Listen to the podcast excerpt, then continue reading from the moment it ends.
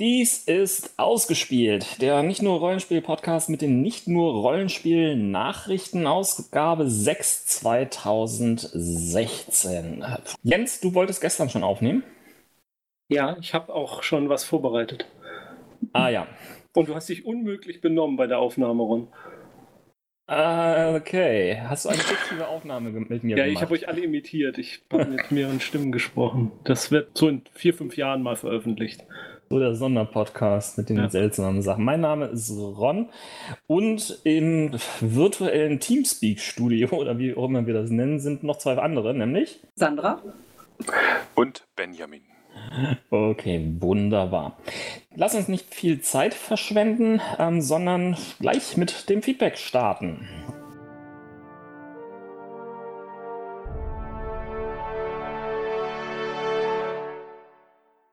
Ben Lesser, auch bekannt als Ed Paganpunk 0815, hat am 24. August uns auf Twitter geschrieben, ich wünsche mir ja mal so sehr eine Folge von Mirkwitt, also Jens, zum Fall am Djatlov-Pass wünschen. Was denn das? Der Djatlov-Pass, Mhm. der ist im nördlichen Ural. Ja, das, Was das, ist der Fall da dran? da, Ähm, da gibt es aber irgend so eine ganz grausame Geschichte. ja, Ja, das sind 1959 ähm, neun Skiwanderer umgekommen. Und äh, die Umstände sind etwas rätselhaft. Die sind mitten in der Nacht, haben sie anscheinend ihr Zeltlager einfach verlassen, ohne äh, teilweise barfuß und ohne Kleidung und sind dann erfroren und die Leichen wurden gefunden und angeblich hat man Radioaktivität an ihnen festgestellt, an ihrer Kleidung und es wurde nie ergründet, warum sie da ihr Lager plötzlich verlassen haben und irgendwelche seltsamen Lichter wurden gesehen und das ganze Gebiet wurde für drei, vier Jahre abgesperrt, sodass niemand mehr rein durfte. Einem der Opfer soll eine Zunge gefehlt haben. Ähm, naja, es ist so ein, ein, ein, ein beliebtes Thema in äh, zumindest in UFO-Kreisen. Ich will jetzt gar nicht mal sagen in nur Kultenkreisen, aber in UFO-Kreisen. Es gibt auch ein Computerspiel dazu. Das soll aber gar nicht so doll sein. Das ist, glaube ich, letztes Jahr erschienen. Da hätte man eines dieser rollenspielerische ähm, äh, Entdecker-Dings, wie wir es letztes Jahr zu Halloween gemacht haben. Äh, ja, also können wir gerne machen zu Halloween dazu. Ich finde den Vorschlag gut, zumal mir der Ben als Namensvetter und auch Pagan Punk 0815 sehr sympathisch ist. Das klingt alles sehr gut. Pagan Punk 0815.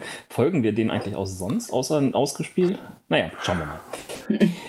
Äh, ja, okay, machen wir. Sei Okay. mit hier, hiermit beschlossen. Ich, Ja, ich ich weiß gut. nicht, ob es ganz so umfangreich wird wie hinter Kaifeck, weil es doch nicht so viel Mhm. Material dazu gibt, aber warum nicht? Können wir es mal probieren.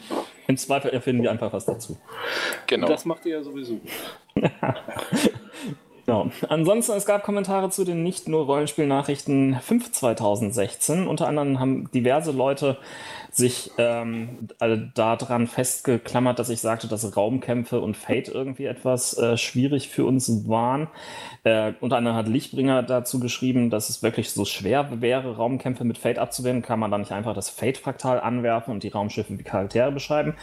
Klar, man kann das Fraktal anwerfen, aber dadurch würden die Kampfsimulationen nicht besonders spannend oder interessanter oder so etwas, fand ich. Ähm, hat mich auf Starship Tüche, ein PDF über das Drive-Thru-RPG, an- hingewiesen, was äh, de facto Star Trek ohne Lizenz wäre. Ähm, machte einen ganz interessanten Ausdruck, äh, einen ganz interessanten Eindruck. Und es gäbe auch so einen Nachteilaspekt beim Standardschiff, nämlich Shield Hits causes Consoles to overload. Wobei ich diese Diskussion, äh, die Lichtbringer da angesprochen hat, echt ganz interessant finde. Ähm, weil natürlich, wir, wir, also wir haben ja auch bestimmt schon mal über hier, wer ist es noch, Star Blazers und so gesprochen oder ähm, diverse andere Fate-Iterationen zum Thema Science Fiction. Und Hm. das ist schon eine interessante Frage, wo man da die Grenze zieht, weil wenn du jetzt sozusagen dir was wünscht, was es komplexer und interessanter macht und sich abhebt vom normalen Fate-System, ähm, Ja. da, das ist natürlich die Frage, wo dann die Grenze erreicht wird, wo es vielleicht auch, wo man dann sowieso ein anderes System haben will oder nicht.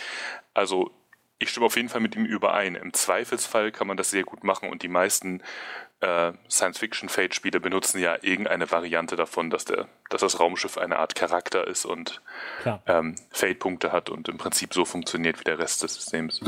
André hat auch auf Bulldogs hingewiesen und so genau. weiter. Also, mhm. ähm, ja, es, es, es, gibt da durchaus ähm, einiges. Ähm, wir haben das ja auch teilweise umgesetzt. Also, wie gesagt, meine Star Trek-Runde gibt es nicht mehr.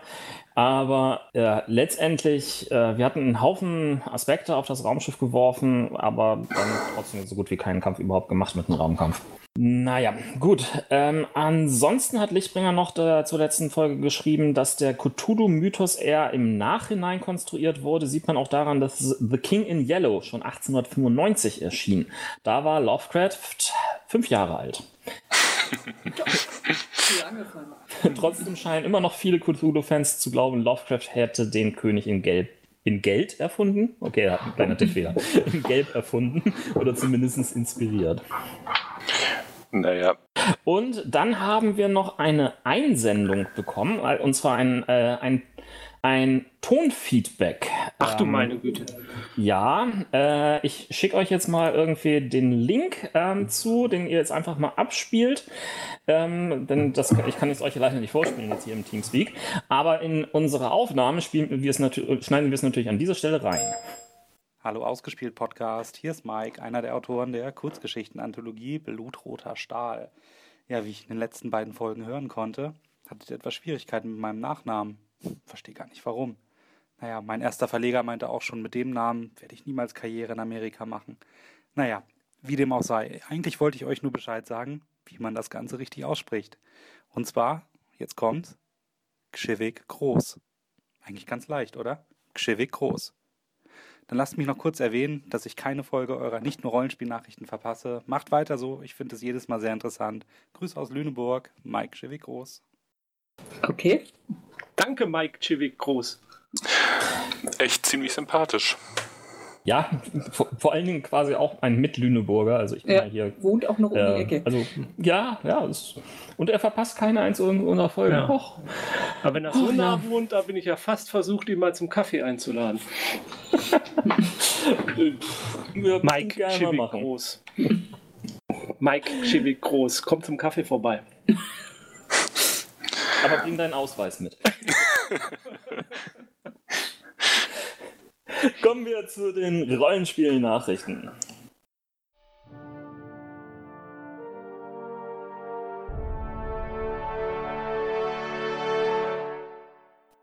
Ja, äh, die, die Nachricht ist eigentlich relativ kurz zu fassen. Ähm, es wird ein neues GURPS-Band geben zu Mars Attacks und eine zweite Edition des Discworld Roleplaying Games von GURPS. Und die eigentliche Nachricht daran ist, äh, es gibt noch neue äh, Auflagen von GURPS.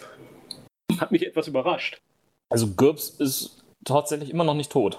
Ja, offensichtlich. Naja gut, Steve Jackson Games gibt es auch immer noch, dank Munchkin. Ja, aber die, genau, also damit verdienen sie ja ihr Geld, aber offensichtlich sind sie immer noch mit Leidenschaft Fans und bringen auch mal sowas raus. Also auf Discworld Roleplaying Game freue ich mich sehr. Also ähm, die, ich habe das mal gespielt, tatsächlich auch mit GURPS-Regeln. Äh, wir haben dann GURPS äh, schnell äh, äh, zur Seite gelegt und haben es mit anderen Regeln weitergemacht, aber das, das ganze Band an sich und die Hintergrundinformationen und so war wie immer bei GURPS richtig toll recherchiert. Also ja, daher, das, ist auch, das, das war eigentlich meistens immer der einzige Grund, so ein GURPS-Regelwerk meiner Meinung nach zu kaufen. Die ja. Hintergrundinfo. Also, genau. Ähm, ich, ich, liebe beispielsweise den, den, den ähm, Gurps Fokosigan Roman, äh, nicht Roman, aber Band, ähm, mhm. der ja einfach auf diesen wunderschönen Roman von Louis McMaster Bejol aufbaut. Ja, also, ja, ja.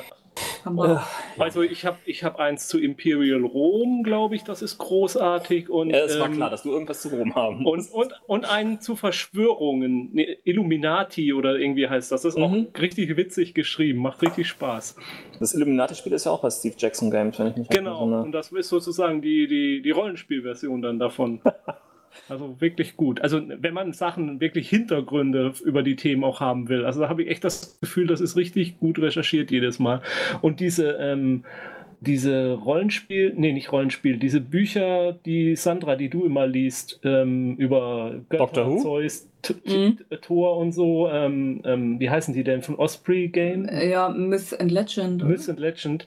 Die, wenn man da liest, manchmal die Autoren, recht häufig steht da bei der Bibliografie, dass sie irgendein Gurpsband zu dem Thema auch Mhm. geschrieben haben, zu dem sie da gerade dieses Buch verfassen. Ja, Ke äh, Kenneth Hyde zum Beispiel ja auch, ne? Der hat ja auch sehr viele gute GURPS-Bücher geschrieben. Ja, ja, ja. Ähm, und auch für Osprey jetzt inzwischen mit diesem Nazi-Kult, was du ja nicht so gut fandst, ne? Ich fand's gut, aber nicht großartig. Gab es noch was an Rollenspielnachrichten? Ja, ähm, ich will nur mal ganz kurz wieder drauf eingehen. Ähm, die neuesten Zahlen von ICV2 zu den Verkaufszahlen in den USA, was den Hobbymarkt angeht, sind wieder da. Naja, eigentlich nicht viel Überraschung. Äh, also die Zahlen haben wir, glaube ich, schon mehrmals erwähnt, muss man mit einer ordentlichen Prise Skepsis nehmen, weil das nicht echte Verkaufszahlen sind, sondern das Ergebnis von Umfragen bei Händlern und Distributoren und, und Herstellern. Also Aber- gefühlte Verkaufszahlen. Ja, also was die so meinen, was am meisten bei ihnen über den Ladentisch gegangen ist. Ähm, Mhm. Wie gesagt, das ist nicht ganz objektiv, aber über die Jahre verfolgt ist, finde ich es immer interessant, wie es sich entwickelt. Und bei den Rollenspielen kann man sagen, hat sich diesmal überhaupt nicht entwickelt. Platz 1 Dungeon and Dragons, Platz 2 Pathfinder, Platz 3 Star Wars, Platz 4 Shadowrun und Platz 5 Fantasy äh, Dragon Age. Okay. Mhm. Ja, da hat sich doch nicht so viel getan. ja würde Also ich auch sagen. Dragon Age war das letztes Jahr schon da. Ich glaube, es war auch schon dabei. Bei den Brettspielen, vielleicht auf die noch eingehend, den Rest würde ich äh, sagen, verlinken wir einfach, weil das nicht unbedingt so unser großes Thema hier ist. Business as usual. Ja, bei den Brettspielen äh, ist auf Nummer 1 eingestiegen Star Wars Rebellion von Fantasy Mhm. Flight. Das ist ähm, ein Strategiespiel, wo man ein Imperialer gegen einen Rebellen auf der großen Galaxiekarte kämpft. Dann der Klassiker Pandemie auf Platz 2. Welches Der- Pandemie? Einfach nur Pandemie. Also nicht Legacy. Nee, steht hier nicht Legacy dabei, steht nur Pandemie. Äh, Platz 3 der noch Klassiker Katan, 4 Death of Winter, Platz 5 Ticket to Ride, auch ein Klassiker. Blood Rage ist neu eingestiegen. Das ist ein Wikinger-Kampfspiel. Das sieht ganz interessant aus. Das würde ich auch mal gerne angucken. Mysterium, das gab es ja letztes Jahr auf der Spiel, war sehr gefragt. Carcassonne, auch noch ein Klassiker. Small World, weiterer Klassiker. Und Zombicide. Das wird sicherlich äh, den Selbstgesprächler freuen, mit dem wir das ab und zu mal spielen.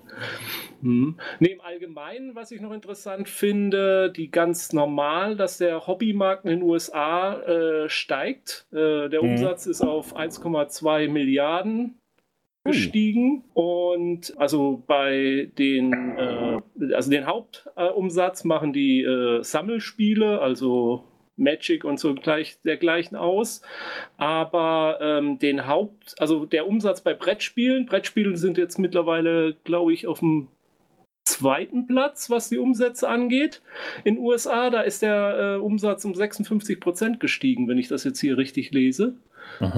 Äh, ja, von 160 Millionen 2014 auf 250 Millionen in 2015. Holla. Und auch bei den Rollenspielen, was den kleinsten Teil des Umsatzes auch mal ausmacht, das sind nämlich gerade mal 35 Millionen, aber auch da ist zumindest auf kleinem Niveau gestiegen. Wo du gerade von Brettspielen redest. Es stehen ja wieder die internationalen Spieltage in Essen an. Spiel 16, ähm, es gibt bestimmt auch wieder eine Vorspielsendung bei uns, nehme ich mal an. Wir versuchen es zumindest. Ähm, also vom 13. bis 16. Oktober werden die sein und ich denke nicht, dass wir ähm, vorher noch eine Nachrichtensendung haben. Insofern bringen wir das hier mal kurz als kleine Service-Rubrik unter. Jetzt kurz den Jingle einspielen für Service. Und ähm, ja, äh, dort wird es jetzt erstmals ähm, eine Sache geben, äh, die ja von vielen gewünscht worden ist, die ähm, teilweise mit äh, riesengroßen Koffern ähm, gedöns auf das Spiel unterwegs waren, um alle Brettspiele, die sie dort ergattert haben, auch irgendwie nach Hause transportieren zu können. Den Service, den es diesmal geben wird, ist, man kann auf das Spiel an einen Stand gehen und dort all das, was man hat, sich als Paket nach Hause schicken lassen.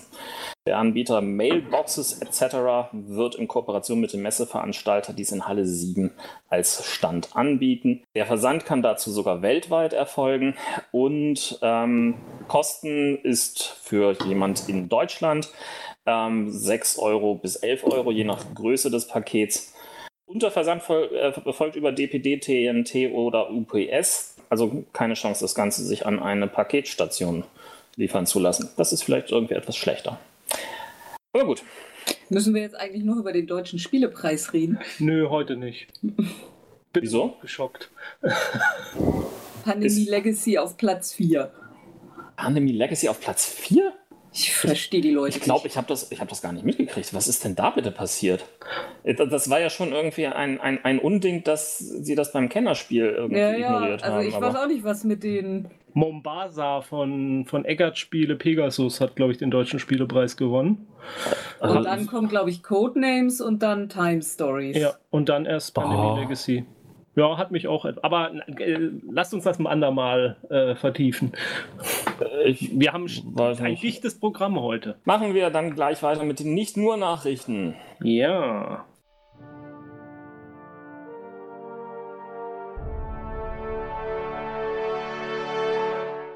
Ich möchte euch mal was erzählen über äh, Stay-Behind-Gruppen. Sagt euch der Begriff was? Jawohl. Erklär es uns. Mitglied einer? Ich bin Mitglied einer, ja. Gut, das habe ich mir fast gedacht mit deinem Hintergrund. Mhm. Okay, was ist eine Stay-Behind-Gruppe?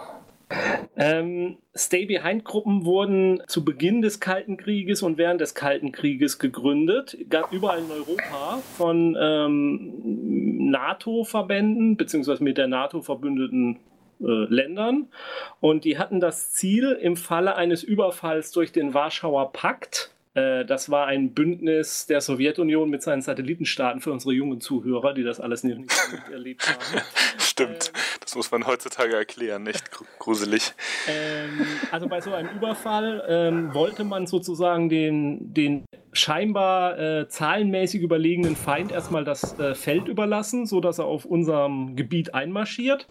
Aber es sollten sogenannte Stay-Behind-Gruppen äh, aktiv bleiben, die hinter den feindlichen Linien äh, Sabotageakte verüben oder mhm. ähm, eben mit ähm, ähm, so, so die Besatzermacht ähm, im Guerillakrieg äh, mürbe machen, bis dann der Gegenangriff der ähm, mobilisierten NATO-Armeen dann erfolgen kann. Inwieweit das überhaupt ein realistisches Szenario angesichts äh, Atombomben und Wasserstoffbomben und dergleichen war, äh, sei mal dahingestellt.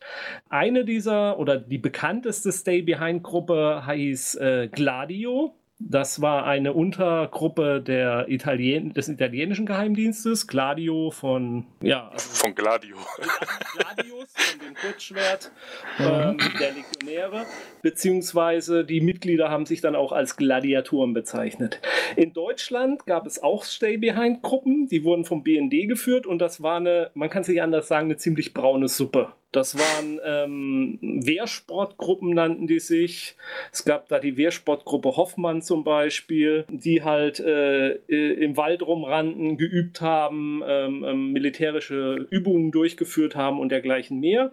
Es gibt auch, und das ist jetzt, sage ich mal, das ganz finsterte Kapitel dieser Geschichte, dass diese Gruppen nicht nur ähm, aktiv geworden wären, sondern tatsächlich aktiv wurden, in dem Sinne, dass sie zu subversiven Maßnahmen gegriffen haben, um linke Politiker zu bekämpfen, beziehungsweise linke Politik zu bekämpfen, äh, False, False Flag Operationen durchzuführen. Es gab 1980 zum Beispiel einen Bombenanschlag auf das Oktoberfest, bei dem 13 Menschen umkamen. Der wurde durchgeführt von einem ehemaligen Mitglied dieser besagten Wehrsportgruppe Hoffmann.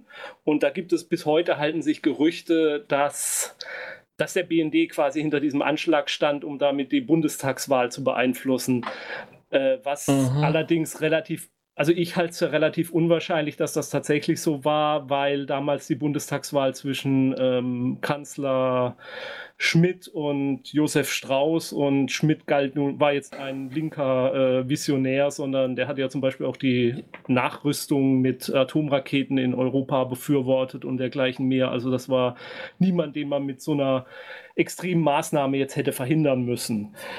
Aus, der, aus, aus Sicht dieser Menschen, möchte ich nochmal betonen. Ähm, naja, aber man, man, man hätte Strauß kriegen können. Der wäre doch eher ein bisschen ja, also ähm, jedenfalls, äh, was es auch gab ähm, in den 80er Jahren, waren Anschläge in Luxemburg auf Stromleitungen, die man auch dann ähm, im Nachhinein überlegt, ob das nicht äh, Maßen, äh, Aktionen von Geheimdiensten waren, dieser Stay-Behind-Gruppen.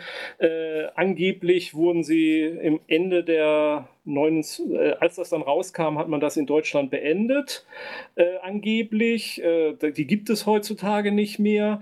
Ich erzähle das Ganze jetzt aber, weil man 1996 in Berlin im Grunwald sogenannte Lager dieser Depots dieser Stay-Behind-Gruppen gefunden hat. Äh, also mhm. Depots, die angelegt wurden mit dem Ziel, wenn dann der Warschauer Pakt hier ist, äh, dann sind da Waffen versteckt und Ausrüstung, mit denen sozusagen diese Sabotageeinrichtungen, ähm, äh, ein, Maßnahmen ergriffen werden können. Und äh, das Ganze kann man nachlesen in einem, in der Antwort der Bundesregierung auf eine kleine Anfrage der Abgeordneten Ulla Jelpke, Wolfgang Gerke, Christian Buchholz und weitere Christine Buchholz und weitere Abgeordnete der Fraktion Die Linke. Drucksache 18 524 vom 3.3.2014. Und darin, in dieser Drucksache, und deswegen erwähne ich die jetzt, wird unter anderem auch aufgeführt, was in so einem Stay-Behind-Lager denn alles drin war. Also quasi die richtige Inventarliste, was man denn da drin gefunden hat. Und ähm, das ist eine interessante Liste, gerade für Rollenspieler oder als Loot-Liste quasi. Also richtig gut finde ich die zwei Tafeln Vollmilchschokolade. Ja, also äh, ein schwarzer Kunststoffbehälter mit Deckel und sechs Edelstahl-Schnappverschlüssen, zwei Taschenmesser, ein Springmesser, eine Taschenlampe, ein Fernglas mit Ledertasche, ein Marschkompass mit Lederhülle, ein Taschenbuch im Gelände mit Karte und Kompass. Du willst es nicht alles vorlesen, drei Bleistifte, oder? eine Taschenflasche. Jens. Äh, Weinbrand, zwei Tafeln. Doch, lass Jens, wir mal. haben keine Zeit. Doch, ich krieg das ganz schnell hin, wenn du mich nicht unterbrichst. Zwei Tafeln ah. Schokolade, ein Buch Totale Widerstand, ein Buch Gefechtstechnik Band 1, ein Taschenbuch Feldzeugtruppe, ein Taschenbuch Die Luftfahrt 1954, Ergänzungsband 55, 57 und Taschenbuch der Luftfahrt 1954, ein Selbstladepistole 9 mm mit zwei Magazinen, eine Selbstladepistole 9 mm mit einem Magazin, Karton mit 25 Patronen, neun einzelne Patronen, bla bla bla, Feuerzeug, Benzin und drei Handgranaten. Da geht noch ja. Es geht auf der zweiten Seite noch weiter. Ja, Außerdem hast du die drei Armbanduhren vergessen. Ja, ich hab's ein bisschen. Siehst du, ich habe ja sogar was übersprungen. Was sind denn Eisenbahnfackeln? Das habe ich auch nachgegoogelt. Ich habe nichts gefunden, aber es scheinen so Signalfackeln zu sein, die man bei der Eisenbahn bei einem Notfall einsetzt, wenn es einen Unfall gegeben hat, dass man da die ähm, Stelle dann markiert äh, im Dunkeln. Da, da steht jetzt was, ähm, passt auf, nachfolgende Züge müssen bremsen und so. So habe ich es mir zusammengereimt. Ich mag ja, dass man zwei Taschenmesser braucht und ein Springmesser. Also das ist wichtig. Also eins davon, also ne, drei Messer insgesamt und eins davon muss ein Springmesser sein. Ja. Wichtig. Ähm, was mich ja interessieren würde, ähm, gab es denn irgendwie eine analoge Geschichte ähm, in der DDR? Ist mir nicht bekannt. Allerdings ähm, hat äh, der Militär, wie heißt das, äh, der Geheimdienst MFS, die haben wohl alles Mögliche an Funksprüchen abgehört. Äh, es kann gut sein, dass sie genau wussten, wo diese Lager sind. Also die Geheimhaltung dieser Lager war wohl nicht perfekt. Außerdem war halt wohl die Strategie des Warschauer Pakts eine andere, nämlich mit den Panzern durch die norddeutsche Tiefebene zu rollen und ähm, schnell äh, und nicht sich zurückzuziehen und ähm, ähm, dann diese Guerillataktik zu machen. Das war eher so das NATO-Strategie. Wir müssen noch eine kurze Korrektur nachschieben, damit wir ähm, wütenden Kommentaren entgehen. Die Drucksache, auf die du dich hier beziehst, ist die Drucksache 18701. Oh ja, habe ich falsch aufgehört. Wo die Liste ist, dass die Drucksache, die Jens erwähnt hat, ist die Anfrage gewesen. Stimmt, sorry, genau. Aber wir verlinken die Drucksache ja auch. Auf jeden Fall, na klar. Äh, Im zweiten Lager findet man dann noch äh, Funkgeräte und dergleichen mehr. Und wieder Schokolade. Mhm, Schokolade ist immer dabei. Mhm. Gut. Äh, ähm, was mich jetzt noch sehr viel mehr interessiert, ähm, Benny, wieso bist du jetzt irgendwie Teil einer Be äh, Stay-Behind-Gruppe? Ja, also das, das könnte ich dir sagen, weil dich könnte ich ja töten, aber wenn ich es jetzt sage, müsste ich alle unsere Hörer töten und das wiederum äh, übersteigt meine Zeit und Lust. Deine Tötungslust, Ja, meine Tötungslust. auch die ist begrenzt. Naja, zumindest wenn es unter Zeitdruck geschieht. Ich möchte das ja auch genießen. Oh Du Mann. möchtest es genießen, mich zu töten? Okay, Hannibal. Aber äh, ganz toll am Schluss jetzt noch zwei Stoffbeutel mit vermutlich feuchtigkeitsentziehenden Kristallen. Finde ich auch Vermutlich. gut. Ja, ja, meine Güte, das wird ein Entfeuchter gewesen sein. äh, Denn das ist ja letztendlich irgendwo in nicht gerade besonders gut gelüfteten Geschichten gelagert oder so. Es könnte aber auch Crystal Mass gewesen sein. Äh, ich habe keine Ahnung, was Crystal Meth an, an Feuchtung irgendwie macht. Ich auch nicht. Ich, ich meine, ich, ich, ich habe Breaking Bad gesehen, aber das. Das naja, Thema wurde nie angeschnitten, ne? genau. Echt. Auch die Frage können wir eigentlich wieder an Lichtbringer äh, weiterleiten, ne? Also bitte in die Kommentare schreiben, wie viel Feuchtigkeit Crystal Meth Kristalle aufnehmen können. Wir erlauben dir auch in deinem osteuropäischen Ausland Experimente damit zu machen. Habt ihr euch schon mal geirrt? Äh, immer? Nee, also ich noch nicht. Noch nie? Nee. Ähm, ich finde es ja interessant, dass es gerade so in unserem Nerd-Kreisen, sage ich mal, doch immer recht heftige ähm, Diskussionen gibt. Oder, oder der Nerd an sich hat ja gern, nicht gerne Unrecht. Also sei es nun um Regelauslegungen oder auch um äh, nutzloses Trivialwissen oder Filmzitate, wo dann der andere Nerd sagt, nee, Moment, war das war ja anders. Und da fühlen sich Nerds meistens, wenn sie korrigiert werden, sehr angegriffen. Ja, beam me up, Scotty. Ähm, und deswegen, das ist nie genannt worden in der Serie. Ja, ja, ich weiß, ich weiß, ich weiß es ja. Das Ja, aber, oder, oder Also, weißt du es nicht? Bist du dir nicht doch sicher, dass du es mal gehört hast? Nicht in der Serie. Bist du sicher? Ja, bin ich. Wirklich? Also ich bin nicht sicher, ob ich es nicht mal gehört habe. Weil, ähm, also um Streits bei solchen Diskussionen aus dem Weg zu gehen, also ich zum Gibt Beispiel. es Google?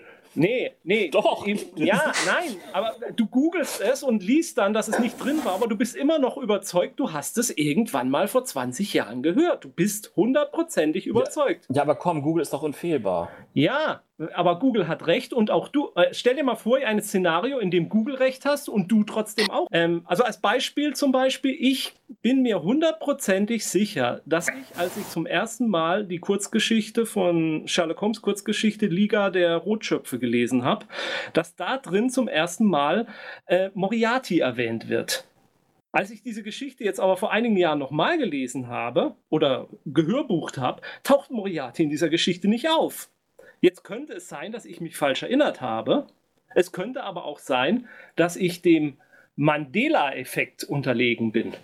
Oder Mhm, mhm, mhm. das Hörbuch gekürzt. Nein, nein, nein, nicht zu einfach. Also ich glaube, ich bin dem Nelson Mandela-Effekt äh, unterlegen. Kennt ihr den Nelson Mandela-Effekt? Also ich kenne. Nelson Mandela oder Ja. kannte, also ich, ich, ich bin ihm begegnet, aber Wer ist Ähm. Nelson Mandela?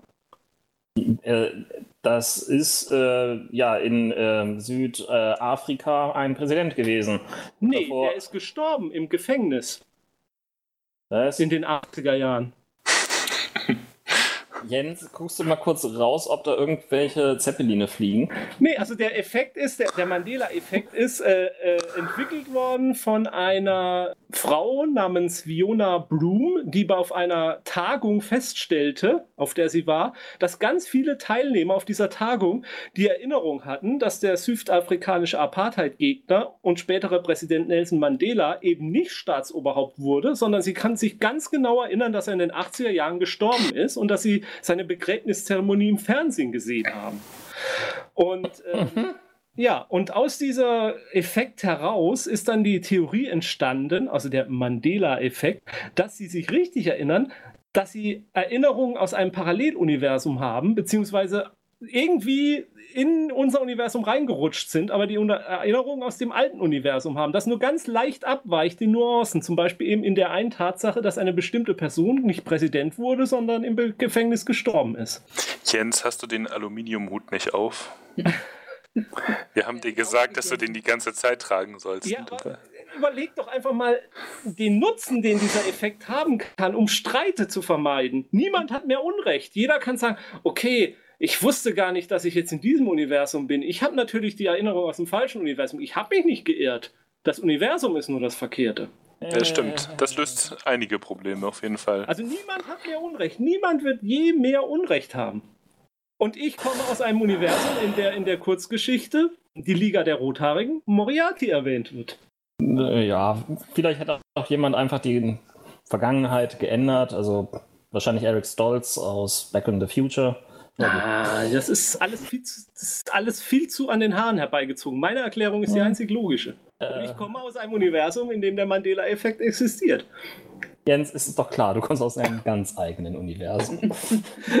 Nein, aber habt ihr nicht auch so irgendwas, wo ihr mal ähm, später dran, wo ihr hundertprozentig überzeugt war, dass es so ist und habt dann später das gelesen und ähm, ich habe das irgendwie total anders in Erinnerung. Hm. ähm, ja. Nein. Benny offensichtlich im total richtigen Universum. Naja, Benny hat ja zum Beispiel in Erinnerung, dass er einer Stay Behind-Gruppe angehört, was er in diesem Universum natürlich nicht tut. Was? Ich habe während des Kalten Kriegs schon gelebt. Genau. Und ab- wie gesagt, ab sofort werden wir hier auch im Podcast nichts mehr Falsches sagen. Mhm. Denn sobald wir korrigiert werden, können wir nur sagen, ja, wir, da sind wir wohl offensichtlich dem Mandela-Effekt. Okay. Also keine Korrekturen mehr erforderlich. Okay. Na gut, dann machen wir das jetzt so. Finde ich gut. Mhm. Dann habe ich auch noch etwas ähm, zum Thema, was wäre eigentlich, wenn? Ähm, ihr kennt vielleicht den Charakter Captain America. Habt Ja, ich schon mal von gehört. gehört. Ich könnte schwören, der heißt Col Col Colonel Amerika. genau, Jens. Ja, also die, die, die Frage ist wirklich berechtigt. Ne? Also ich meine, das war jetzt keine Frage, aber warum um Gottes Willen wurde er nie befördert? Ähm, das liegt vielleicht daran, dass er gar nicht so lange gedient hat. Ähm, er hat nämlich gerade mal, je nachdem, welche Geschichte man irgendwie zugrunde liegt, vielleicht zwei Jahre gedient. Passierte etwas, auch je nachdem, welche Geschichte man zugrunde legt. Ähm, und jetzt gibt es Spoiler für den ersten Captain America-Film. Achtung, Spoiler. Ähm, er landet im ewigen Eis und wird erst viele, viele, viele Jahre, also heute, wieder aufgetaut.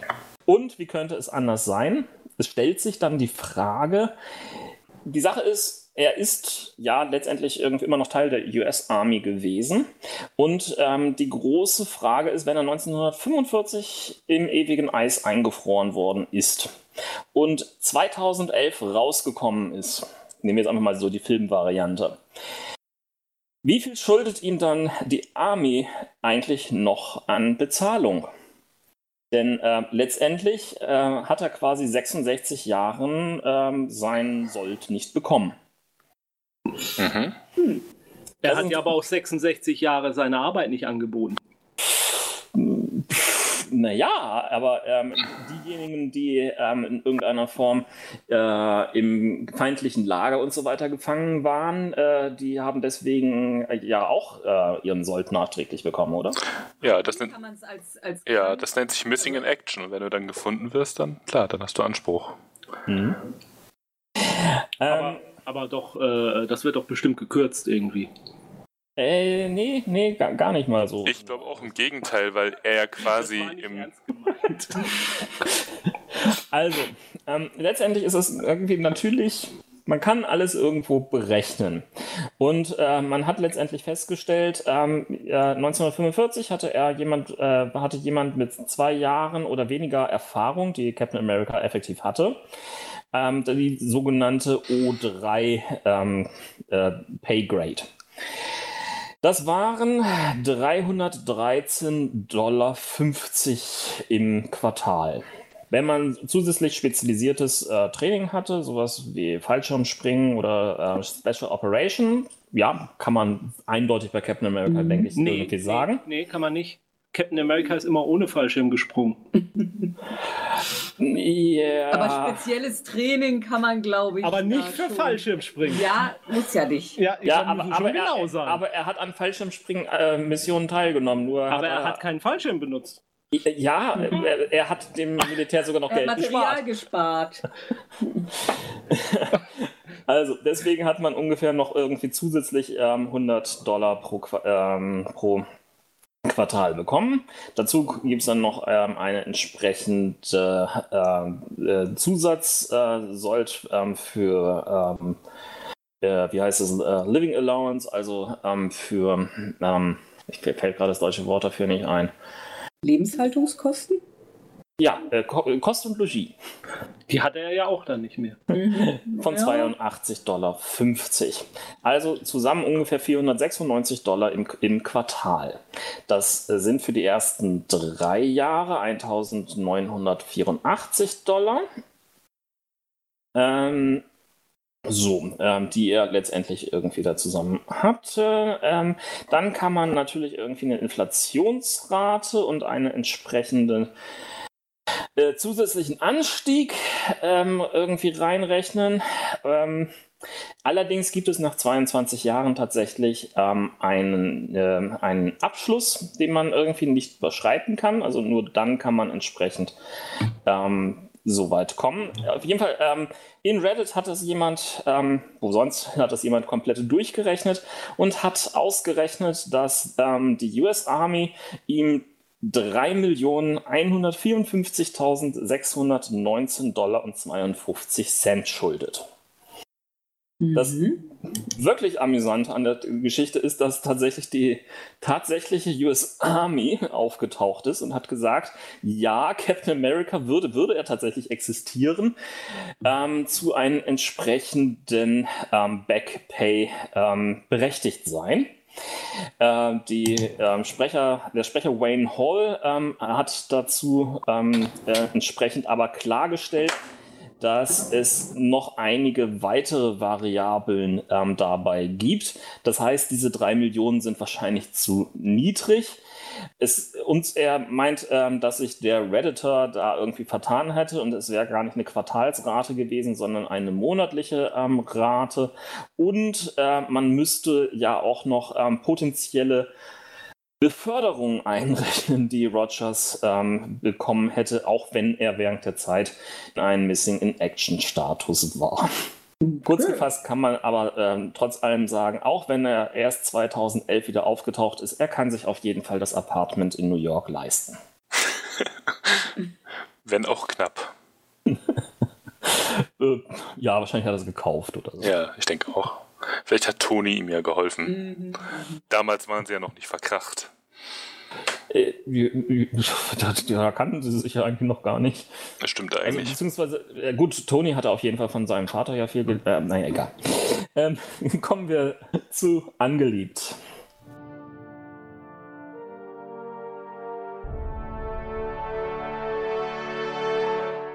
Und dabei genauer Rollenspiele und andere Spiele. Ähm, Benny, du hast ja ganz viel reingeschrieben, also leg los. Okay, ähm, ich muss mich ganz viel nachholen, ist mir aufgefallen. Und ich werde jetzt immer Dinge lieben, die gerade aus irgendeinem Grund bei mir wieder aktuell werden, auch wenn sie jetzt vielleicht nicht äh, tagesaktuell sind oder gerade rausgekommen sind. Und deswegen werde ich heute mal The Burning Wheel lieben. Ähm, das ist ein Rollenspiel von Luke Crane, da haben bestimmt schon viele von gehört. Ähm, das ist äh, 2002 erschienen und ist im Prinzip ein bisschen, finde ich, hier in Deutschland zumindest unterrepräsentiert. Ähm, das hat aber auch seine Gründe. Also grundsätzlich ist es ein, vielleicht sogar eins der ersten, Ron und ich hatten da neulich mal eine Diskussion drüber, vielleicht eins der ersten Independent-Rollenspiele, die so zumindest einen richtig großen Fußabdruck in der Rollenspielgeschichte hinterlassen haben.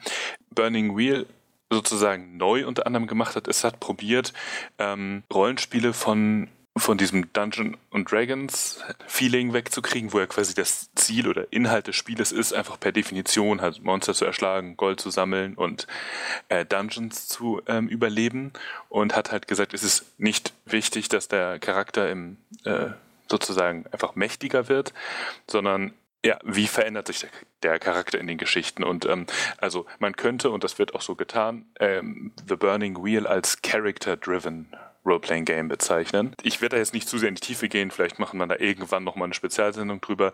Im Grunde aber ähm, ist das Wichtige, Charaktere werden nicht mehr besonders stark über Attribute definiert, über, sondern über sogenannte Bits. Und Bit steht dafür für Beliefs, Instincts und Traits.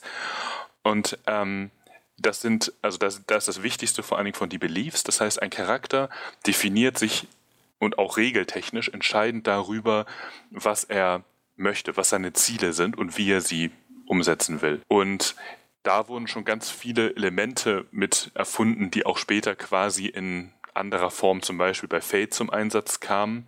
Ähm, auch da gibt es Fate-Punkte oder ein sogenanntes das Arthur-System. Das ist so ein quasi ein etwas komplizierteres Fate-Punktesystem, was auch wiederum Einfluss hat dann auf deine ähm, Ziele und wie du sie verwirklichst und wie das dein Charakter verändert.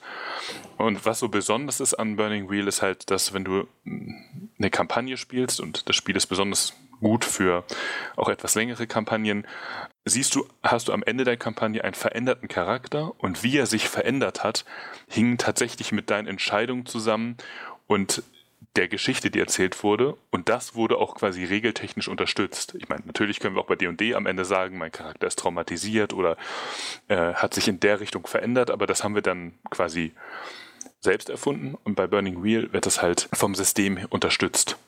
Und ich habe leider viel zu wenig Burning Wheel in meinem Leben gespielt, aber bereite jetzt gerade wieder eine Kampagne vor, ähm, und es ist jetzt gerade ähm, auch, deswegen passt das auch noch gut, ist das Burning Wheel Codex erschienen. Denn Burning Wheel ist inzwischen in der dritten Auflage und ähm, ja, jetzt gerade ist sozusagen, wurden ein paar Bände wieder, wenn man so will, neu aufgelegt, zusammengefasst in einem Burning Wheel Codex ähm, überarbeitet, was ich mir natürlich auch aus Sammelzwang gleich bestellt habe. ich weiß jetzt nicht, wie viel Interesse besteht, was ich machen könnte, was ich auch meinen Leuten immer erzähle, wenn ich mit den Burning Wheel spiele, also vor allen Dingen denjenigen, die davon noch nicht gehört haben. Ich könnte mal ein paar äh, essentielle Unterschiede zwischen D und D und Burning Wheel auflisten, wenn da Interesse besteht. Äh, klar. Also beispielsweise, wenn man also den D&D kennt und man möchte, sich, möchte verstehen, wie sich Burning Wheel anfühlt, dann könnte man folgende Punkte bemerken. Und zwar erstmal gibt es keine Charakterklassen, sondern ähm, Charaktere werden mit Hilfe von sogenannten Life Paths erstellt. Das heißt, jeder Charakter in Burning Wheel hat automatisch einen Hintergrund, weil man quasi genau weiß, woher kommt, ähm, was seine Vergangenheit ist. Und diese Life Paths, die man wählt, geben einem quasi die Erfahrungspunkte und äh, die Möglichkeiten, wie man ihn gestalten kann. Und da ist es nicht wichtig, dass man den Life Path chronologisch aufbaut. Man kann auch sagen, ich möchte einen Ritter und ich gucke mal, wie er da hingekommen ist. Aber egal welchen Weg man geht, man hat am Ende schon also richtig ähm, komplexe Charaktere. Also nicht nur wegen des Life Paths, sondern auch, was der nächste Punkt ist. Jeder Charakter ähm, hat Beliefs. Ist, ja? ist das vergleichbar mit Traveler? Genau, man kann auch, je nachdem, was für ein Life Path man hat, es gibt auch verschiedene, also jede Rasse, also die Menschen haben die meisten Life Paths, aber es gibt halt jede Rasse, die im Prinzip dann auch automatisch spielbar ist. Dazu zählen auch Orks oder im Prinzip große Spinnen oder was auch immer, haben auch Life Paths. Und ähm, es kann auch sein, bei Orks zum Beispiel ist auch in dem Life Path mit drin, dass sie sich ver verletzen können oder also verkrüppelt sein können. Äh, sie können nicht sterben, ähm, wie bei dem Ur-Traveler, aber sie können durchaus gezeichnet sozusagen ähm, diesen Life Path durchschreiten.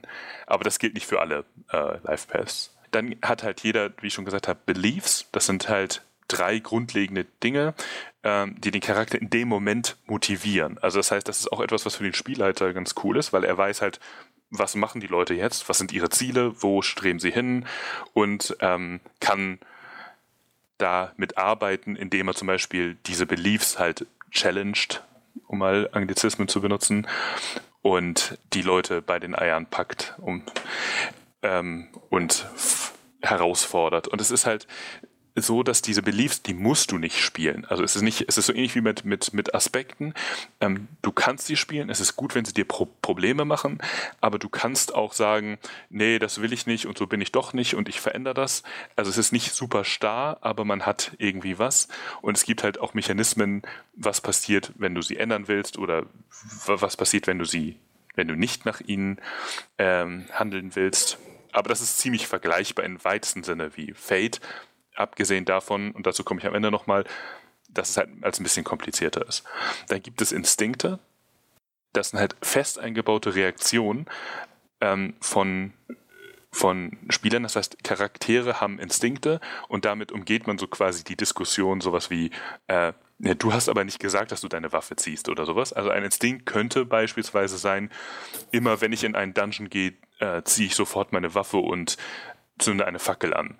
So, das würde verhindern, das ist jetzt sehr plakativ das Beispiel, aber dann, das würde halt verhindern, dass der Spielleiter dann halt nicht sagt, äh, Du hast aber nicht gesagt, dass du deine Waffe ziehst und eine Rüstung trägst, sondern man hat halt eine gewisse, man kann sich bestimmt, äh, man kann sich absichern.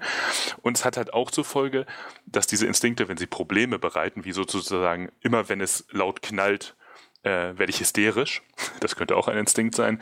Dann hat man natürlich auch sozusagen, so wie bei Aspekten halt, die Möglichkeit, Sachen eskalieren zu lassen. Genau, also das sind Instinkte. Ähm, und auch, wo Burning Wheel auch mit ähm, sehr weit wo sie auch sehr innovativ waren, war halt, sie haben Social Cycles eingeführt und auch Resources, also sozusagen soziale Verbindungen und Ressourcen sind halt auch Werte, so wie man das jetzt aus verschiedenen Rollenspielen kennt. Aber das war damals sehr innovativ. Dann ist noch interessant, dass es kein Balancing gibt. Also es gibt quasi ähm, Burning Wheel scheißt im Grunde drauf, ob jetzt Charaktere gleich stark sind, wenn du jetzt einen Elben zum Beispiel spielst, also ähm, Tolkien ist eine starke Inspirationsquelle, dann bist du halt der 200 Jahre alte Elb, der einfach besser ist in vielen Dingen als ein Mensch. Das Interessante ist, das ist in dem Spiel auch nicht so super wichtig, weil ja, weil es character-driven ist, weil es nicht darum geht, wer schneller, stärker, geschickter ist, sondern wer sich wie über die Geschichte verändert, wie welche Entscheidungen quasi ähm, am Ende eine Rolle spielen. Und im Großen und Ganzen hat man also ein ziemlich innovatives, für die damalige Zeit vor allen Dingen, aber auch heute noch besonderes Fantasy-Rollenspiel. Aber, und das muss man dazu sagen, das Spiel ist auch komplex. Ähm, es ist also ein Spiel, was, also Luke Crane ist dafür worden, weil er sehr detaillierte Vorstellung davon hat, wie man sein Spiel spielt, weil halt diese Mechanismen alle so ineinander greifen, dass sie bestimmte Effekte unterstützen. Und wenn man die halt nicht benutzt, dann erreicht man halt auch nicht das, was er als Spieldesigner später, also ähm, ursächlich erreichen wollte. Und dieses Spiel, das ist jetzt nicht wie Rollmaster, aber es hat bestimmte Elemente, gerade wenn man sie noch nie kennengelernt hat oder sich selbst beibringt, die können überfordernd wirken. Aber ich würde ähm, Leuten, die sozusagen in der Vergangenheit grundsätzlich nicht abgeneigt waren, auch mal ein bisschen komplexere Rollenspiele zu spielen, durchaus mal dazu raten, sich das mal anzuschauen. Und mhm. äh, The, The Burning Wheel ist jetzt quasi, das ist das Fantasy-Setting, was ähm, ohne Setting her ähm, daherkommt. Da schreibe ich gerade ein Setting für, für meine Leute. Ähm, aber es gibt auch The Burning Wheel in verschiedenen Ausprägungen. Also es gibt zum Beispiel, Jens kennt ähm, Burning Empire, das ist ein Science-Fiction-Spiel, was auf derselben Engine, wenn man so will, mhm. basiert. Ähm, es gab noch verschiedene andere ähm, Iterationen von Ukraine, also Under a Serpent Sun, Burning Sense Jihad, das ist so ein bisschen the, äh, die Dune-Serie und ähm, The Blossoms of Falling ist so eine japanische äh, Shinto-Geschichte. Also es gibt noch andere Systeme, die quasi auf diesem, mit demselben Grundsystem arbeiten. Ja, und ich, wie gesagt, ich, das ist ein, eigentlich so, immer wenn ich es lese, mein Lieblingsrollenspiel und ich habe es leider noch viel zu selten so lange gespielt, wie ich will, um dann endgültiges Fazit zu geben. Aber ich äh, stempel es auf jeden Fall, weil es mir, weil, also jedes Mal, wenn ich darin rumlese und ähm, mir Gedanken dazu mache, inspiriert es mich total. Ähm, und es ist halt so innovativ, vor allen Dingen für die Zeit damals, wie es halt Game Design ins Rollenspielen reingebracht hat. Also ich, äh, ich tue dem Spiel jetzt Unrecht, das weiß ich, aber ich habe äh, Burning Empire bestimmt drei Viertel des Buches gelesen und habe nichts verstanden. Ich habe bis zum Schluss nicht verstanden, wie dieses Spiel überhaupt funktionieren soll. Ich fand auch den Schreibstil ähm, gewöhnungsbedürftig und äh, deswegen könnte es mich mit Burning Wheel, glaube ich, jagen. Was fandest du denn gewöhnungsbedürftig? Also fandest du es zu belehrend? Weil das ja, wird. Genau, ja. der, der, der Ton. Also hm. ich habe immer das Gefühl gehabt, da, da hält mir, da hält mir ein super Nerd einen Vortrag. Ja, genau. Das ist, diese Kritik musste sich Luke Crane häufiger anhören, auch für Burning Wheel. Das ist halt, ja, weil er davon ausgeht, dass er, dass seine Game Design Gedanken so gut sind, dass es schädlich ist, wenn du von seinen Prämissen abweichst, quasi. Mhm. Und ich kann, äh, und ich würde ihm spontan recht geben. Ähm, also, ich glaube, du musst das nicht spielen, wenn du nicht willst, dass Mechanismen bestimmte Dinge für dich regeln. Also, äh, man muss das halt so sehen, wenn du halt ein Spiel willst, was dich quasi also beispielsweise e-, eine Sache, die, Burn, die zum Beispiel Ukraine immer wieder äh, predigt, ist halt dieses, ähm, ist die Regel Let it roll. Das heißt, er sagt nicht nur, wie man würfelt und wie man Fertigkeitstests macht, sondern er sagt auch, so und so gehst du daran, du definierst, was dein Intent ist, was die Konsequenz ist, wenn es nicht läuft. Und wenn du dann gewürfelt hast und du hast es nicht geschafft, dann bleibt man bei dem Ergebnis. Und ähm, ich meine, wir alle hatten ja schon die Situation, wo jemand halt sagt, ja, ich schleiche da in die Festung und dann würfelt er und dann patzt er mit einem Schleichwurf und dann sagt man, ja, ähm, eine Wache hat dich vielleicht gehört, du kannst nochmal würfeln, wenn du andersrum gehst. Und er probiert diese ganzen Standardmomente, die man quasi im Rollenspiel hat, zu systematisieren und einen zu zwingen, mit den Resultaten umzugehen und vorher quasi darüber nachzudenken. Denn bei Burning Wheel geht es quasi immer um darum, dass du Entscheidungen triffst, also auch was deine Beliefs vor allen Dingen angehst und dann mit den, mit den Konsequenzen deiner Entscheidung umgehst. Und das ist halt, das probierte das System abzudecken. Und das ist, also ich verstehe, was du sagst und ich möchte das auch nicht, äh, sozusagen, ich, ich möchte jeden davor warnen, der sagt, ja, Rollenspiel ist mein Ding und ich möchte D und D und alles ganz klassisch und ich will nicht, ähm, ich, ich will das immer so machen, wie ich es äh, wie vorher gemacht habe. Nee, so jemand muss sich Burning Wheel nicht ansehen. Aber ähm, also in die Ecke möchte ich jetzt aber auch nicht gestellt werden. ich, ich glaube auch, dass es dich, ich glaube auch, dass es dir nicht ähm, zwangsläufig missfallen würde, wenn man das mal vernünftig aufbereitet ja, dann, spielt. Dann, dann mach doch einfach ein zwei Helden, viele Welten äh, Burning Wheel mal. Oh ja. Und dann kannst du uns das ja mal präsentieren. können, können wir machen, ja, genau. Okay. Nur noch für, für die, fürs, äh, fürs, äh, fürs Protokoll, ich stempel das, habe ich auch schon gesagt, aber jetzt nochmal so richtig offiziell. Katsching. Ja, ich versuche es auch ganz schnell zu machen. Ähm, ich äh, möchte die Shadowrun Computerspiele von Hairbrain Teams stempeln. Die haben ja per Kickstarter Shadowrun Returns auf den Markt gebracht und danach zwei ähm, ja, Erweiterungen, DLCs, nämlich Dragonfall und Hong Kong, wobei mhm. es diese DLCs mittlerweile auch als Director's Cut gibt, äh, Standalone-Version. Also da braucht man Shadowrun Returns nicht, da kann man die direkt spielen. Und ähm, das sind ganz altmodische, klassische ähm, äh, Computerrollenspiele mit einer Party und einer äh, isometrischen Sicht basiert und man klickt sich durch die Gegend und führt sehr viel Gespräche und äh, ich liebe die Atmosphäre. Ich bin kein großer Shadowrun Pen and Paper Spieler, aber äh, das äh, habe ich schon das Gefühl, dass das, das, das fängt diese Welt und die Faszination der Welt total gut ein. Und gerade Dragonfall, ähm, also die, der erste DLC, der in Berlin spielt, der hat mich total gebannt. Also der, das hatte mit eine besten äh, Rollen, Computer-Rollenspielerfahrungen, die ich in den letzten Jahren hatte. Das Spiel an sich ist relativ ernsthaft, ähm, manchmal auch so ein bisschen tragisch, äh, fängt die Welt, wie gesagt, sehr gut ein und ist total altmodisch in der Bedienung und im Komfort und die Inventarverwaltung ist teilweise äh, zum Kotzen und ist, ist sperrig und ich finde es trotzdem großartig und stempel es. Darf ich dir eine Frage dazu stellen? Ja. Ich war ja, so wie du, glaube ich, auch mehrere Jahre immer kurz davor, mir das zu kaufen. Und habe mich immer jetzt gefragt, wie kauft man das am besten? Also du hast jetzt gesagt, dass die Dragonfall und Hongkong-Variante, dass das quasi auch diese Director's Cut-Sachen sind. Mhm. Aber kann ich auch Shadowrun Returns kaufen und dann Dragonfall und äh, Hongkong als DLC? Das weiß ich nicht. Ich habe sie mir einzeln gekauft und die sind, ich finde die auch als in dieser ähm, Director's Cut Version, da sind auch mehr Missionen noch mit drin, glaube ich, als wenn man es als DLC kauft und die sind teilweise, wenn man den richtigen Steam Sale erwischt, auch so günstig. Also ich würde davon abraten. Ich würde die immer als diese Director's Cuts kaufen. Aber das heißt, die, die hängen auch nicht von der Geschichte her zusammen. Das heißt, du musst nicht einen Charakter übernehmen. Du hast jedes Mal einen neuen Charakter. Okay, alles klar. Also das erste DLC spielt in, in, in Seattle. In Seattle. Das Dragonfall spielt in Berlin und Hongkong spielt, ja, da dürft ihr raten, wo es spielt. Und, ähm, Singapur. Kann, ja, genau. Und man fängt jedes Mal mit einem neuen Charakter an und der hat eine eigene Hintergrundgeschichte ein bisschen auch, wie er da reinkommt in diese, in diese, äh, in dieses Abenteuer und hat andere Kumpels. Es gibt ein, zwei Gestalten, glaube ich, die mal, mhm. äh, die mal aus dem alten Spiel in dem neuen Spiel auftauchen, aber das ist einfach nur so nett, oh, den kenne ich doch, aber das ist nichts, um die Story begreifen zu müssen oder dergleichen. Also man kann die hm. meiner Meinung nach auch in beliebiger Reihenfolge spielen.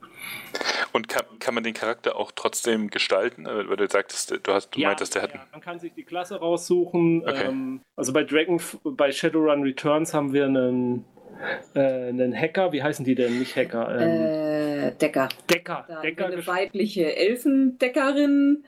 Bei Dragonfall hatten wir einen männlichen Rigger Rigger, genau. Und jetzt spielen wir eine Schamanin. weibliche Schamanin. bei Hongkong. Hm? Ich muss sagen, bei Dragonfall, der Rigger hat mir am besten gefallen mit seinen Drohnen. Das war sehr lustig. Ich habe City Skylines mir neulich im Sale gekauft. Das ist dieses der SimCity-Konkurrent. Das Und- bessere SimCity? Ja, genau. Deswegen, also und deswegen möchte ich es auch anlieben, weil ich fand die Story damals so cool mit EA, die halt angekündigt haben, ja, ja, wir brauchen das alles, die ganzen Stadtberechnungen müssen auf dem Server laufen und dann kurze Zeit später stellen die Hardcore-Fans fest, ähm, Moment, derjenige, der da gerade von der Arbeit nach Hause fährt, nimmt immer das erste freie äh, Privathaus und die haben gar keine echten Verkehrsstrukturen und Mhm. und so weiter und so weiter. Und die Städte sind voll klein und es ist total unnötig, dass das auf dem Server liegt. Und ja, fast zeitgleich kam ja City Skylines raus und hat quasi alles besser gemacht. War ist von so einem Independent-Studio, große Karten, hübsche Städte, komplexere, tiefere Möglichkeiten. Aber, und ich habe es jetzt ja noch nicht so lange gespielt, ich finde es ähm, überhaupt nicht. Ähm, und ich mag ja die Paradox-Spiele sonst, äh, ne, so Crusader Kings und so. Also es hat überhaupt nicht diesen Anspruch. Es ist sehr entspannt und nett. Man kann so seine Stadt rum, da rumpuzzeln, mal eine Straßenzug wieder wegnehmen, wieder ein bisschen umbauen und so. Und es ist sehr relaxed und wirkt trotzdem sehr komplex und wirklich hervorragend. Es ist quasi für alle, die früher SimCity mochten und äh, sich tatsächlich nochmal umgucken wollen nach so einer Art Spiel, unbedingt empfehlenswert. Ich werde es jetzt nicht stempeln, das ist aber liegt zum einen daran, dass äh, dieser Stempel hier ja so unser persönlicher Geschmack ist und ich bin jetzt bestimmt nicht der größte Städtebau-Fan und außerdem habe ich es noch nicht lange genug gespielt. Ähm, also ist es äh, sicherlich empfehlenswert für alle, die Fans sind, unbedingt. Und ähm, ja, vielleicht reiche ich eines Tages mal einen Stempel nach. Verdammt. Ich hatte jetzt gehofft, du machst es hier runter und sagst, dass es gar nicht toll ist, weil ich schleich schon seit, Mhm. seit Jahren rum rum. Ich? Sag mir dann, ich spiele es ja dann doch wahrscheinlich nicht viel, weil ich finde, es sieht- wirklich schön aus. Einfach die Städte, die ich bisher gesehen habe, es sieht richtig toll aus. Ja, es ist auch total lebendig. Du kannst ja auch wirklich da jeden Typen anklicken und ihn verfolgen und gucken, wo er hingeht, wenn man will. Und Oh, also es ist wirklich sehr, ähm, es ist halt wie SimCity. Kein Stempel, aber eine Empfehlung. Dann mache ich jetzt mal weiter mit irgendwie TV dabei. Miss Fishers mysteriöse Mordfälle oder im Original Miss Fishers Murder Mysteries ist äh, eine australische Krimiserie, die doch sehr, sehr vom Stil her an Agatha Christie Romane erinnert. Basiert aber auch auf einer Romanreihe, nämlich Phryne Fisher Mysteries von Carrie Greenwood. Es geht um eine Aristokratin, ähm, die nach Melbourne zieht ähm, und das in den 1920er Jahren. Ähm, es ist eine Bobträgerin, ähm, die ein damals noch sehr, sehr radikales ähm, Frauenbild ähm, verkörpert, denn ja, sie nutzt ihren Sexappeal und ihre Möglichkeiten, sich zu amüsieren, voll aus. Äh, dieser Hedonismus äh, stößt äh, in vielen Punkten irgendwie an und viele ähm, diejenigen, äh, mit denen sie zu tun hat, können damit erstmal gar nicht viel anfangen. Aber ähm, das Amüsante, und das ist halt ähm, von dieser Krimiserie her, ist klar, es gibt jede Folge in irgendeiner Form einen Mord, ähm, den sie aufklären muss und ähm, vor allen Dingen ähm, den Detective Inspector John Jack Robinson ja an der Nase herumführen muss, um ihm zu zeigen, wie man denn das eigentlich richtig ähm, aufklärt. Ähm, die, die Serie ist, ist unheimlich liebevoll gemacht, ähm, ähm, vor allen Dingen von der Ausstattung her sehr, sehr schön. Ähm, war auch, wenn ich das richtig verstanden habe, in Australien sehr, sehr erfolgreich, wobei es bisher erst drei Staffeln gibt. Es soll weitere wohl geben, aber das ist bisher noch nicht so richtig beschlossene Sache. Ähm, 2012 erschien die erste Staffel. Ähm, äh, jede Staffel hatte 13 Episoden, bis auf die dritte. Die hatte lediglich acht. Und ja, äh, es ist absolut nichts Großes, Niveauvolles, ähm, aber es ist unheimlich amüsant und äh, nett für mal nebenbei zu sehen. Und ähm, wir hatten das ja auch letztes Mal schon irgendwie mit ähm, Lucifer gesagt.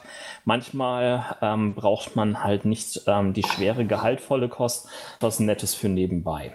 äh, ich gebe der Serie keinen Stempel. Dazu ist sie dann doch irgendwie zu wiederholend. Ähm, Allerdings ähm, die Hauptdarstellerin Essie Davis, ähm, die mag äh, einen wirklich begeistern. Und, die würdest du gern mal stempeln. äh, nein, äh, sie, sie, sie, ist wirklich richtig gut als Bobträgerin äh, und vor allen Dingen anscheinend auch in, in, in sehr anderen Rollen, denn ähm, mir ist erst danach aufgefallen, ähm, dass ich sie tatsächlich in einer ganz anderen Rolle bereits davor gesehen hatte. Ähm, sie spielt nämlich in der sechsten Staffel von Game of Thrones mit. Äh, dort spielt sie äh, Lady Crane. Das ist jetzt kein Spoiler mehr, sage ich dazu dieser Rolle nicht. Gut, ähm, ich werde jetzt eine Doppelanliebung machen, die uns von Fernsehserien in Literatur reinführt und dann bin ich auch durch mit meinen Anliebungen. Oh. Und zwar äh, bin ich ja großer Geschichtsfan und einer meiner vielen Lieblings ist die, ähm, sind die, naja, also napoleonischen Kriege, die Koalitionskriege und alles, was drumherum ist. Und deswegen unter anderem war ich ähm, begeisterter Leser der Hornblower Romanreihe. Und ich habe jetzt ähm, vor kurzem die, ähm, ich glaube, von der BBC mitproduzierte TV-Serie Hornblower äh, gesehen und möchte die gerne subjektiv stempeln. Ähm, weil ich die wirklich, also äh, wir, wir wissen ja alle, wie hervorragend die Engländer anscheinend äh, ihre Literatur verfilmen, also auch wenn sie halt quasi wenig Geld haben und das relativ äh, mit einem geringeren Budget angehen, schaffen sie es irgendwie, finde ich, immer ziemlich gut, da noch den das Wesen des, der Vorlage zu treffen. Und äh, ich habe jetzt endlich nach ganz vielen Jahren, ich hatte die hier im Regal stehen, ich habe also auf DVD sogar noch, äh, habe ich die Serie Hornblower gesehen und ja, war sehr angetan davon. Es gibt leichte, also es im Prinzip äh, deckt die Serie, glaube ich, so die ersten drei, vier Romane ab. Ähm, dazu komme ich gleich noch zu den Romanen in Kurzform und verändert ein paar Kleinigkeiten, aber trifft ziemlich genau den, den Nagel auf den Kopf. Er, heißt der Ewan Grufford. Okay, wie auch immer, es ist der Darsteller, den man auch aus den Fantastischen Vier kennt, als Mr. Fantastic. Nee, auf jeden Fall, er, er als Hornblower, das ähm, ist perfekt gecastet und er ist ein hervorragender Schauspieler. Also ich weiß, warum sie ihn in alle danach, also das ist ja älter, die Serie ist ja von, äh, lass mich kurz 98. nachschauen. Ja, von 98. Also ich weiß, warum sie ihn dann später gecastet haben in verschiedenen Hollywood-Filmen. Er ist nämlich wirklich super begabt. Die ist nur leider traurig, dass sie ihn immer in so mittelmäßigen Produktionen gecastet haben. Und ja, also wer Spaß hat an Seefahrt und diesen, dieser ganzen Thematik und zum Beispiel also von Bernard Cornwell, also Sharp zum Beispiel mag oder so, dass ich jetzt nicht an dieser Stelle lieben werde, das mache ich später mal, der wird viel Spaß haben an der Serie und ich mochte die sehr gern. Stempel. muss ich die mal mitstempeln, denn ähm, ich habe die zwar schon vor vielen, vielen Jahren gesehen, aber sie hat mich extrem begeistert. Trotz der Tatsache, dass ich eigentlich gar nicht so der Ge Geschichtsfreak bin, aber dieses äh, maritime Segel, die äh, Geschichte ähm, zusammen ähm, ja, ich, ich, glaube auch, wenn ich mich recht entsinne, ähm, die, die Romane sind ja relativ ähm, älter, haben aber auch eine ganze Menge an Inspiration, unter anderem sogar für Star Trek gegeben. Ja, genau, da kann ich ja mal zukommen zu der, das ist ja meine, mein zweites, ich dachte, ich, ich liebe das gleich synchron quasi, denn eigentlich liebe ich ja die Romanreihe. Ähm, also äh, das ist, äh, sind, ich, ich habe nicht alle Romane, ich habe alle Romane, aber ich habe auch immer noch nicht alle gelesen. Insofern bin ich jetzt wahrscheinlich nicht der äh, Super-Experte zum Thema Hornblower, mhm. aber ähm, äh, das ist halt eine Romanreihe von ähm, ähm C.S. Forrester, der hat äh, im 20. Jahrhundert, also ich glaube, äh, ich gucke gerade mal nach, 1937 hat er äh, Der Kapitän oder The Happy Return geschrieben, der, der ersten Roman. Also es gibt die inzwischen so wie ich auch äh, die Romanreihe habe, also in chronologischer Folge quasi, also in der, ähm, also quasi die Karriere des Herrn Hornblower quasi vom, vom Fähnrich äh, bis hin, oder vom, vom Schiffsjungen halt bis hin zum, oder, äh, nee, vom Fähnrich bis hin zum Admiral oder Lord sogar. Ähm, und ähm, die sind aber nicht unbedingt chronologisch geschrieben worden. Er hat halt mit der Captain angefangen und dann hat er später dann äh, die, äh, die Hotspur-Geschichten und wo er halt noch ähm, Fähnrich ist, das hat er später nachgereicht. Und also Histo also das ist jetzt von ja, es ist Literatur, es ist nicht die höchste Form der Literatur, aber es ist eine sehr, also ich ver vergleiche ihn ganz gerne mit, ähm, mit Bernard Cornwell, weil er halt ähm, schon diese historische Seele trifft. Und äh, manchmal wirkt es naiv und ein bisschen einfach, aber dann wundert man sich manchmal, wie vielschichtig doch der Charakter ist und auch die Probleme, vor denen er steht. Und also es ist auf jeden Fall eine der besten historischen Romanserien, die ich so kenne. Und mhm. speziell, wenn man sich fürs Thema interessiert, ist es auf jeden Fall ähm, sehr zu empfehlen. Also die beste, also wenn man so, also ähm, wenn man auf Segelschiffe steht und so, dann kommt man da eigentlich nicht drum rum. Oh, das ist doch so antinapoleonisch, ne? Alles. Nee, nee, nee, das ist ganz interessant. Ja, also das denkt man zum Beispiel und dann wird es auf einmal kompliziert.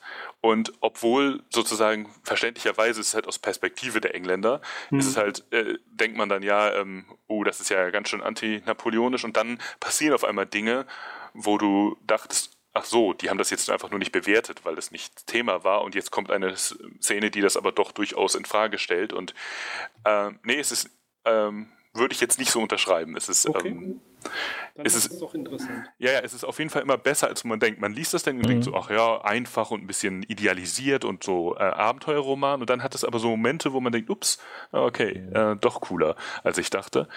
Und ich stempel das jetzt, weil ich halt Fan bin von dem, dieser Art von historischen Setting und Roman. Ähm, aber wenn man jetzt, ich, ich würde das jetzt nicht äh, als unbedingte Leseempfehlung rausgeben. Wer sich für, nicht für diese Zeit oder die, das Setting interessiert, dann muss man das auch nicht unbedingt lesen. Hast du je die Verfilmung mit Gregory Peck gesehen? Ja, klar. Also es gibt, ich glaube, es gibt sogar mehrere. Ne? Also nicht, also ja. Gregory Peck hat das, er hat eine gemacht, da weiß, das weiß ich mindestens, wenn nicht sogar mehr. Also können wir kurz nachgucken. Ja. Das finde ich jetzt nicht so. Also äh, ja, ich habe die Verfilmung mit Gregory Peck gesehen und, und er ist. Ähm, ja, die ist okay. Ich finde aber die Serie, die TV-Serie ist mhm. deutlich besser. Aber das ist auch eine Zeitsache. Ne? Also ähm, ich finde ihn auch nicht perfekt gecastet als Hornblower. Ähm, weil er mir nicht, ähm, er ist mir ein bisschen zu glatt und zu hübsch. Aber das ist jetzt Geschmackssache. Also äh, die, die ist okay. Also die kann man mhm. gucken, den, die, den Gregory Peck-Film. Ich meine, das sind zwei, aber ich weiß es jetzt gerade nicht mehr mhm. ähm, ganz. Also die Wikipedia findet gerade nur eine. Okay, gut. Mhm. Genau, das war ja auch der erste Roman quasi, ne, der irgendwie 1938 oder was war das erschienen ist. Die, die Serie ist durchaus besser als der. Also den Film würde ich nicht stempeln, die Serie ja. Äh, ich hatte schon gesagt, die Serie stempel ich auf jeden Fall mit. Äh, hat sonst noch jemand was gelesen? Du. Ich habe was gelesen. Stimmt. Ähm, ich habe ähm, als äh, ja, äh, der einzige Harry Potter-Fan ähm, hier im Ausgespielt-Team musste ich natürlich, ähm, einfach weil ich irgendwie richtig Lust drauf hatte, die ähm, ja, äh, diese neue Geschichte Harry Potter and the Cursed Childs Part 1 and 2, the Special Rehearsal Edition Script mir sofort besorgen und lesen. Ähm, Wer es tatsächlich nicht mitgekriegt haben sollte, ganz kurz, es geht darum, dass äh, J.K. Rowling eine ähm, Kurzgeschichte sich erdacht hat, die dann in ein Theaterstück umgebaut worden ist von John Tiffany und Jack Thorne. Und ähm, dieses Theaterstück wird derzeit in London gezeigt, in zwei Teilen, also zwei Abenden. Ähm, Harry Potter and the Cursed Child spielt ähm, knapp 30 Jahre ähm, nach den Ereignissen. Nee, nicht nach 30 Jahren, wo war das was? 15 Jahre, 16 Jahre? Äh, ist egal. Ähm, also spielt auf jeden Fall, wenn Harry Potter selbst in den 30ern ist. Und ähm, geht eigentlich um äh, Harrys zweitgeborenen Sohn, ähm, der nach Hogwarts kommt und dann in einige Ereignisse reingezwungen wird. Ähm, vor allen Dingen leidet sein Sohn sehr stark darunter, dass sein Papa so berühmt ist, aber er eigentlich selber gar nichts irgendwie auf die Reihe kriegt. Wird dann auch noch prompt ähm, mit ähm, dem Nachkommen von Draco Malfoy zusammengewürfelt. Und ähm, ja, ähm, die, ähm, die Story ist nicht ähm, erschienen als ähm, Roman, sondern sie ist letztendlich als ja, äh, entsprechendes äh, Stück geschrieben worden. Also man hat halt die entsprechenden kleinen Regieanweisungen und dann halt vor allen Dingen die Dialoge, ähm, die man lesen kann. Ähm, das Ganze fühlt sich extrem stark nach ähm, Potter an. Also man hat irgendwie tatsächlich so die ganze Zeit das Ganze Gefühl, als wäre es tatsächlich eine ähm, Fortsetzung von den entsprechenden ähm, Büchern, was es ja auch tatsächlich ist. Dennoch, die Story selbst ist recht, recht mau, muss ich ganz ehrlich sagen. Ich ähm, hab, war am Anfang sehr, sehr begeistert, habe dann aber irgendwie im Laufe der Zeit festgestellt, dass es relativ simpel konstruiert war. Es gibt eine Wendung, die ja, äh, ganz nett war, aber ansonsten ist sie relativ vorhersehbar und ähm, ja, würfelt zwar einiges irgendwie durcheinander, aber ist ja, es, es, geht, es werden einfach zu viele Tropes ähm, benutzt, die ausgelutscht sind und man weiß halt schon relativ genau, was damit passieren wird. Ich will allerdings nicht spoilern, deswegen will ich auch nicht weiter auf Details dort eingehen. Ähm, was man gehört hat, das Theaterstück, was ich nicht gesehen habe, ähm, soll großartig inszeniert sein. Vieles, ähm, was in diesem äh, Buch beschrieben wird, ähm, kann ich mir gar nicht unbedingt vorstellen, wie sie das umsetzen wollen auf der Bühne. Ähm, insofern, wenn sie das einigermaßen toll umgesetzt kriegen, ähm, Hut ab. Dennoch, ich war ein bisschen enttäuscht, und, aber trotz allem, ähm, das Potter-Jahr hat damit begonnen und ähm, geht ja auch noch weiter mit drei kleinen E-Books, die jetzt gerade erschienen sind und ähm, nachher äh, fantastische Tierwesen und wo sie zu finden sind auf der großen Leinwand. Also ich freue mich. Ich habe auch noch was gelesen ähm, und zwar eine Comic-Reihe mal ausnahmsweise wieder von DC, nämlich Batman Eternal. Das ist eine 52-teilige Reihe gewesen, die im April 2014 bis April 2015 gelaufen ist, zum 75-jährigen Jubiläum von Batman. Geschrieben unter anderem von Scott Snyder, dessen äh, Batman-Comics ich äh, sehr schätze. Deswegen habe ich mir auch diese ähm, Reihe angeguckt. Die wurde veröffentlicht jetzt als Sammelbände, drei Sammelbände, in denen die 52 Hefte aufgeteilt wurden. Und ähm, um das vorwegzunehmen, das ist mal so ein typischer Fall, 52 Bände und endet leider nicht drei Seiten vorher weil sonst hätte ich das jetzt hier gestempelt. Äh, das Finale wird äh, am Ende für mich total versaut. Mal so ein typischer Fall von hätten sie einen Ticken früher aufgehört.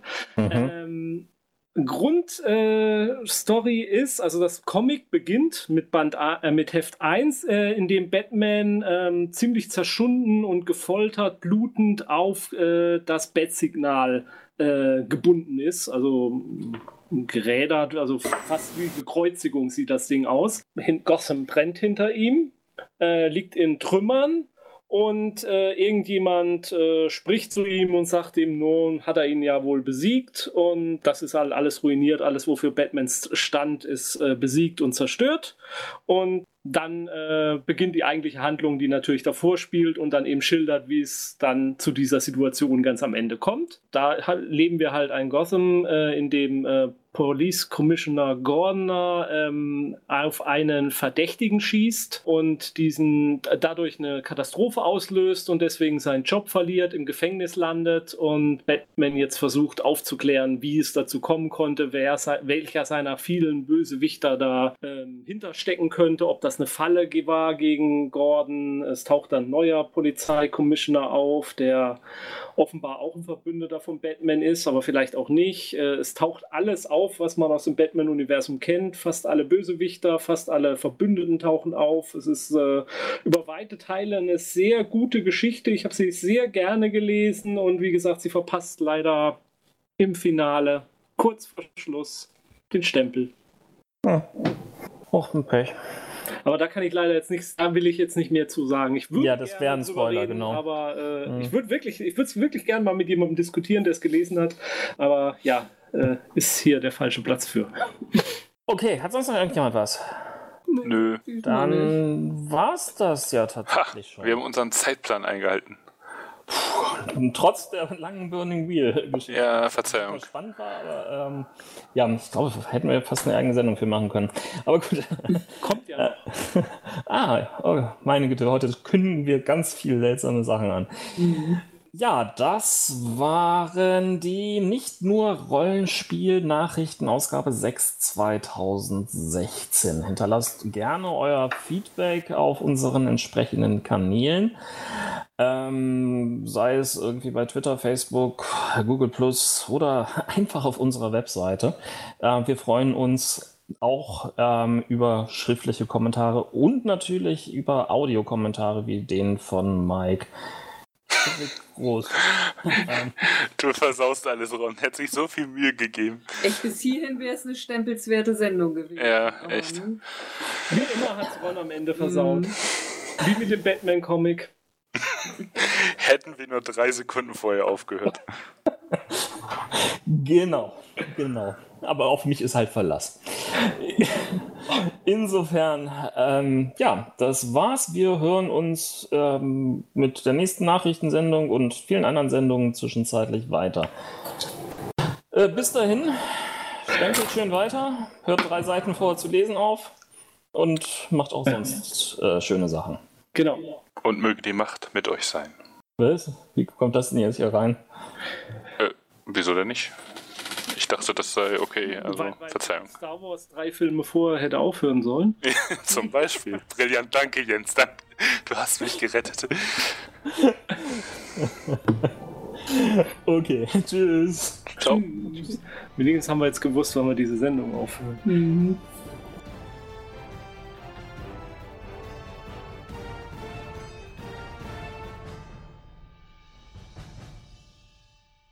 Dieser Podcast ist Mitglied bei analogspieler.de, der Portalseite für alle Podcasts rund ums nicht elektronische Spielen